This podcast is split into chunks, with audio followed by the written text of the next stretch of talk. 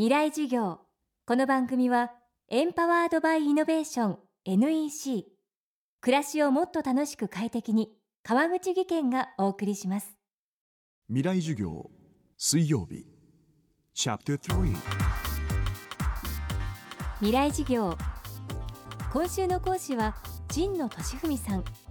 フランス文学日本文学音楽そしてサッカーなど幅広い分野の批評で知られる文芸評論家です。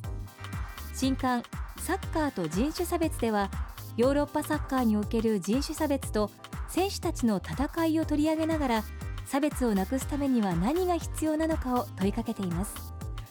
今週はこの本で語られているサッカー界の人種差別の事例とともに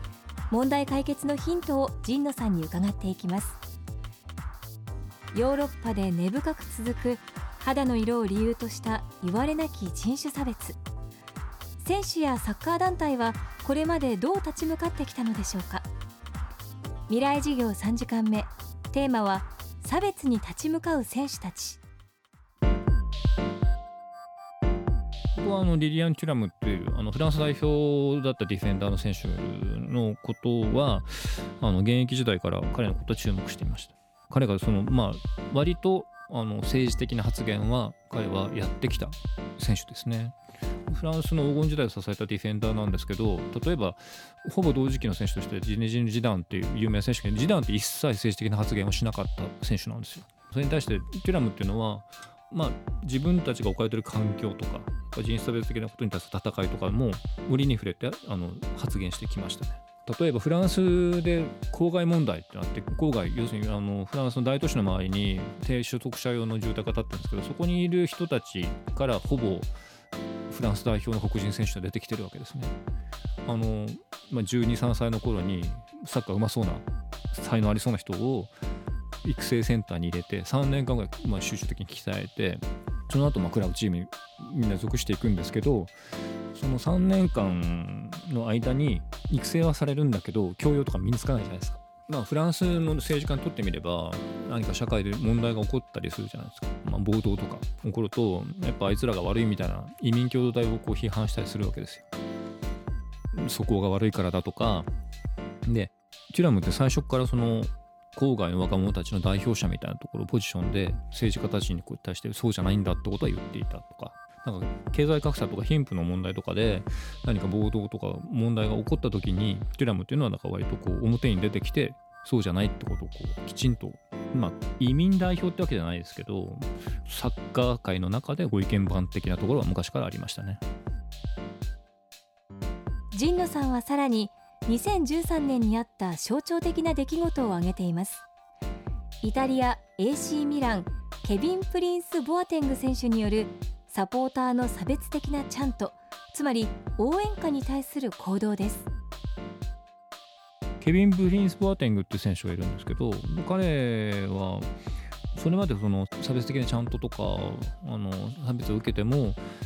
黙って耐えてることが自分の仕事だと思ってたらしいんですよね。でところがその2013年に突然その試合を中断してもうこんな試合はやっていられないっていう形で退場したことをきっかけにして、えー、まあある種人権活動家っていうか選手に対する人種差別を追放するっていう方向に運動選手としてかなり大きく触れるんですね。で FIFA の本部で講演したりとかそういうことをする選手になっていきますね。差別的なちゃんとを、まあ、あの延々と試合開始から歌い続けていて自分の敵のチームの。でそれを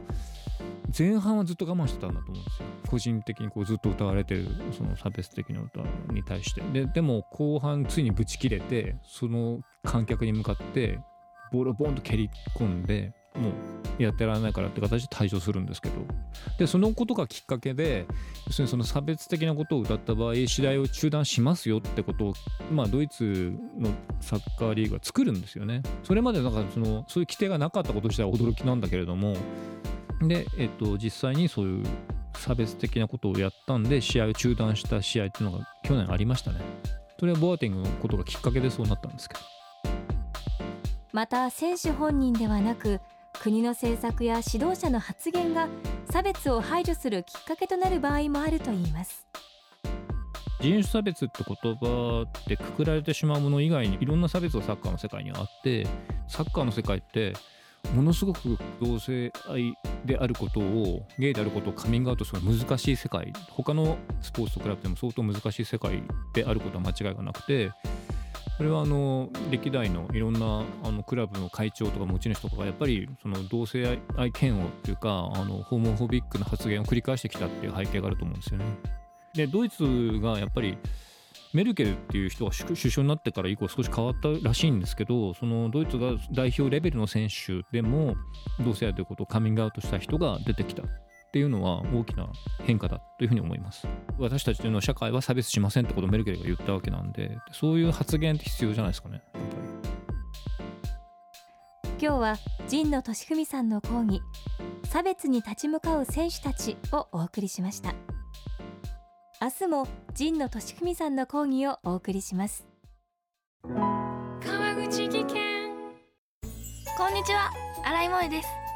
地球にも人にも優しい OK 網戸で気持ちのいい夏を送りましょう。萌えは網戸でエコライフ。川口技研の OK 網戸。川口技研。未来授業。この番組はエンパワードバイイノベーション。NEC 暮らしをもっと楽しく快適に。川口義賢がお送りしました。